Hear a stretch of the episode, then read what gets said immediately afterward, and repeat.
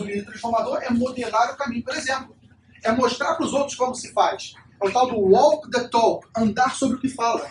Tem que ter uma coerência entre o que a pessoa pensa, os valores dela, o que ela fala e o que ela faz. Quando não, não há essa coerência, quando há essa divergência entre o que a pessoa fala, faz ou pensa e faz, as outras pessoas sentem isso.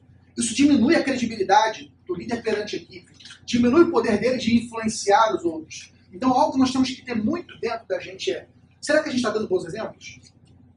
Uma das maiores responsabilidades dos líderes, gestores, bons chefes, que são líderes, é dar bons exemplos. Essa é a responsabilidade de vocês. Porque tem um time por trás de vocês que precisa desses exemplos. Como eu disse, tem coisas que a gente não aprende na escola, tem coisas que a gente não aprende na família. Só aprende no trabalho. A verdadeira escola da vida, no fundo, é a empresa. Que a gente estuda aí dos 18 anos até, agora depois da reforma da Previdência, 65 anos. Essa é a verdadeira escola da vida.